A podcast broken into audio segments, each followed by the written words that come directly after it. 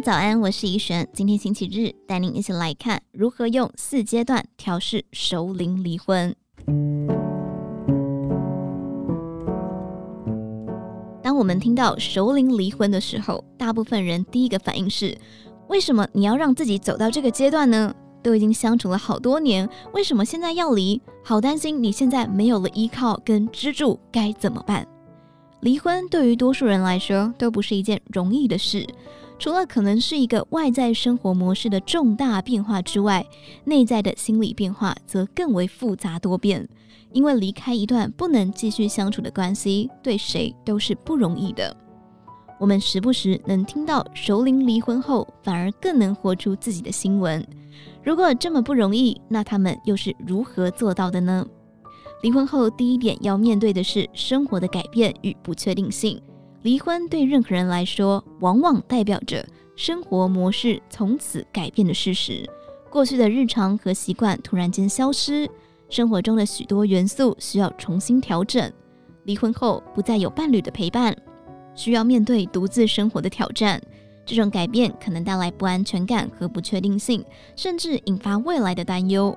当然，离开一段不健康甚至有危险的关系，能提升生活稳定度。同时也会减少在关系中的担心和害怕，甚至是伤害。但对于生活模式改变后的不确定感也会存在。第二点是面对自我认同的转变。熟龄女性离婚后可能会面临自我认同的转变，在婚姻中可能习惯以妻子和母亲的角色来定义自己，但当这种角色消失后，感觉到迷失，不知道如何重新定义自己，都可能发生。如果能在感到迷茫、开始质疑自己的价值和能力、怀疑自己是否还能够扮演其他角色时，发现我们确实经历了角色的变化，这或许能提高建立新角色的动力和激情。很多人会说，忍一时风平浪静，都已经过半百，不能好好谈吗？为什么要离婚？然而，离婚的原因有千百种，但离婚后也是一个找寻自己、重新连接自己的契机。离开一段不合适的关系，脱离负向的循环后，首领者可以透过探索新的兴趣，发展自己的才华，以及建立更丰富的人际关系，找回对生活的热情和信心。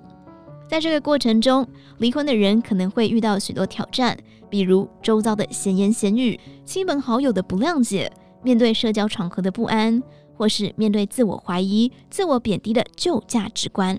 这些都是外人所不了解，也甚至少感同身受的。但其实这些挑战才是每天起床时所要面对的日常。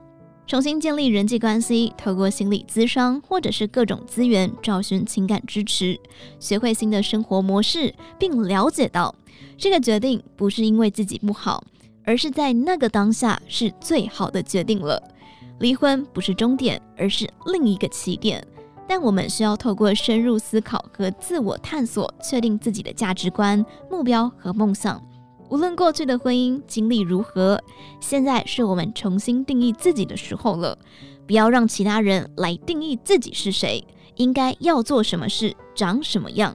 首领离婚后，面临着情感的波动、自我认同的转变以及重新建立的挑战。然而，这个过程同时也充满了成长和可能性。透过自我探索和各种资源的支持，首领者可以重新找回自己，建立积极的生活动力，重新连接自己与环境，最终活出自己想要的样子，迎接新的人生阶段。以上内容出自于《今周刊》网站，详细内容欢迎参考资讯栏下方的文章连结。最后，祝你有个美好的一天，我们明天再见。